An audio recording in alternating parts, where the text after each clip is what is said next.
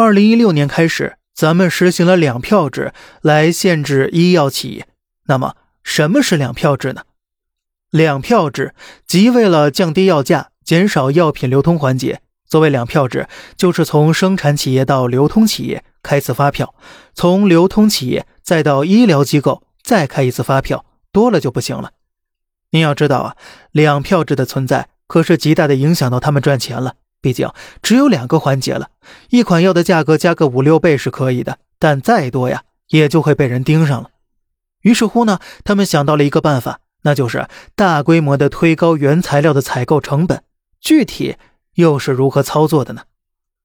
湖北的这三家公司从丹麦进口原材料价格每克七十五元，然后呢卖给第一生化的价格每克一万八到三万五千元，这价格涨了两百四十倍。到四百六十倍，于是乎，为了不引起怀疑，专门找了三十八个医药公司，左手倒右手，经过层层加价，导致最后卖给第一生化的是三点五万元，看起来极为合理。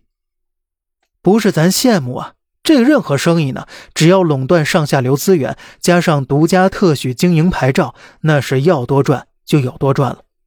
依据上海医药年报，这款药去年卖了七十一点六万支。如果按照国外售价六十五块来计算，销售额也就四千六百多万。但是他们国内的售价可是两千三呢，而且进了医保，销售额那就是十六点四六亿，整整多了十六个亿呀。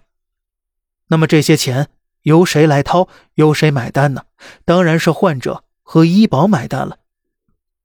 这款药是二零一七年上市的，现在已经是上市的第七个年头了。掐指一算呢，这后边要多多少个零呢？想想就吓人呢。不过好在呢，今年呢，他们终于被医保局盯上了。四家企业一看不妙，主动要求降价了，直接从两千三降到二百七十元。事出反常必有妖啊！最后，上海市场监督管理局认定他们是垄断经营，罚款十二亿。而这十二亿罚款，大概率也是要回到医保，也算是弥补了医保的损失吧。而这里边最悲催的就是那些患者了，实打实多花很多冤枉钱，企业罚款也不可能用于补偿的，他们只能自己默默承担了。很多人抱怨钱不好赚，钱不好赚了。那么钱为什么不好赚了？就是因为百姓在这些乱七八糟的地方花了太多冤枉钱了。收入就那么多，哪还有能力继续消费呢？不过当然了，我们最感兴趣的是湖北老板明明垄断这门生意，细水长流不好吗？为什么冒这么大风险把药品价格抬到两千三百块呢？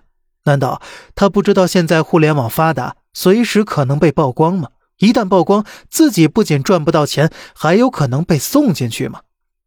其实啊，真相到底是什么呢？根据我们的猜测，为了垄断上下游资源，为了取得特许经营牌照，湖北老板应该是打点了不少钱的。因此啊，也许只有卖到两千三才能赚到钱吧，只有卖到两千三才能平衡好各方利益。一九七二年，哈佛大学终身教授、中国问题观察家费正清曾说过：“西方企业家一直在致力于生产更先进的捕鼠器，但中国企业家却一直致力于取得捕鼠的特权。”同样都是经营企业，为什么中西方的企业会出现如此大的分歧呢？不是因为中国企业傻，也并非因为他们善于钻空子，而是中国企业家他们意识到，如果没有取得捕鼠的特权，那么再高效的捕鼠器也都是无法工作的。好了，这里是小胖侃大山，每天早上七点与您分享一些这世上发生的事儿，观点来自网络，咱们下期再见。拜拜。